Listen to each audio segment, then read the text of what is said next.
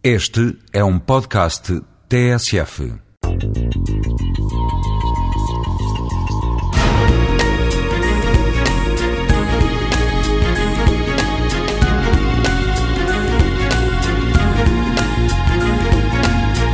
É fundamental nós falarmos sobre aquilo que nos preocupa e, sobretudo, sobre aquilo que nos deve preocupar e, às vezes, por causa do dia a dia e das corridas uh, que todos sofremos, uh, esses problemas estão um bocadinho difusos na, uh, naquilo que constitui a nossa preocupação imediata. Ora bem, temos que falar destes problemas porquê? Porque eles constituem a base, a matriz onde tudo se insere questões fundamentais para a nossa maneira de viver, para a maneira como nos organizamos, para a maneira como comunicamos uns com os outros.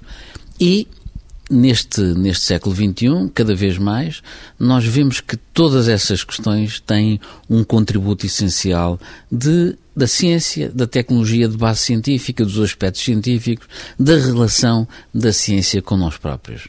Uh, Chamamos-lhe a cienciacidade porque nós todos vivemos, uh, a grande maioria da população do mundo vive em cidades e cada vez essa tendência se vai acentuar mais, talvez num futuro longínquo isso volte a, a, a, não acontecer, mas neste momento estamos em pleno, em plena vida em ambientes urbanos, citadinos, uns melhor organizados, outros, outros não tão bem, e por daí um dos temas ter sido o plano. Mas nós gostaríamos que as pessoas tivessem um bocadinho de preocupação com isto, com, com este tipo de temas de mais longo prazo, uh, desde a habitação, a alimentação, uh, até ao lazer, uh, ao ócio, tudo isso, à, à, à criatividade. Porquê? Porque nós somos cidadãos. Nós fazemos, nós é que fazemos o futuro. E, e não podemos, de cidadãos, tornar-nos em empresas em presas, quero dizer, em, em, alvos, não é? Que estamos a ser procurados para nos extruquirem as, as, nossas opiniões e, as, e, o, e o, nosso dinheiro uh, com, com, esta propaganda uh, que corre todos os dias. Nós temos que ser cidadãos e temos que saber o que queremos. E temos que pensar um bocadinho, nem que seja, não é? Todos os dias, uh, na questão do futuro. Para onde é que nós vamos?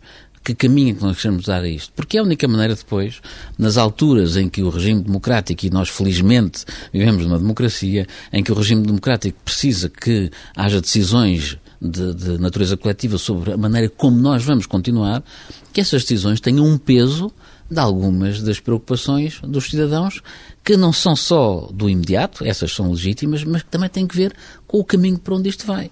Para não acordarmos daqui por 20 anos e dizer, olha que pena, nós estamos assim porque não fizemos aquilo que devíamos ter feito há 20 anos, ou há 30, ou há 40, ou há 50, assim como nós, quando olhamos o passado, muitas vezes muitas vezes percebemos que isto poderíamos estar muito melhor se tivesse havido, em algumas alturas da nossa história ou do nosso passado, uh, alturas de, de, grande, digamos, de grande conflito, pudéssemos ter seguido um caminho que não foi exatamente aquele que seguimos.